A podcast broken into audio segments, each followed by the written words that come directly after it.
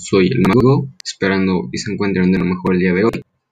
Hoy traigo un tema que me pareció algo interesante y es sobre Videojuegos perdidos de Scott Cawthon.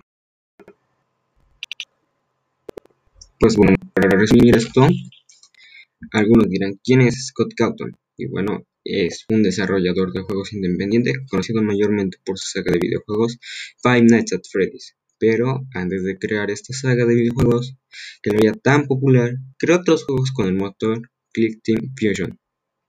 Estos juegos están alojados en su sitio web, pero con el paso del tiempo fueron removidos y actualmente ya no se encuentran disponibles. En esta ocasión les traeré tres juegos. Floppy Disk.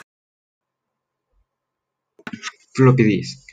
La existencia de este juego está en debate. Supuestamente fue hecho en 1995 e involucraba a una burbuja azulándose por un barco pirata recolectando gemas.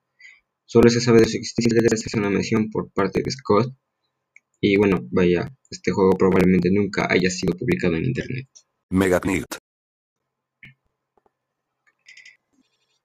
De este juego, que fue lanzado en el año 2003, se sabe de su existencia gracias a la captura de pantalla que se logró recuperar de este.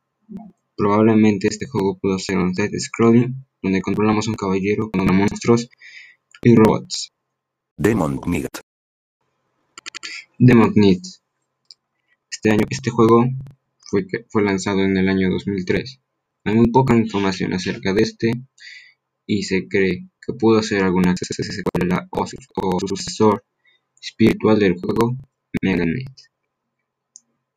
Bueno, con este juego concluyo el podcast del día de hoy quedó algo corto la verdad, pero creo que es mejor de nada.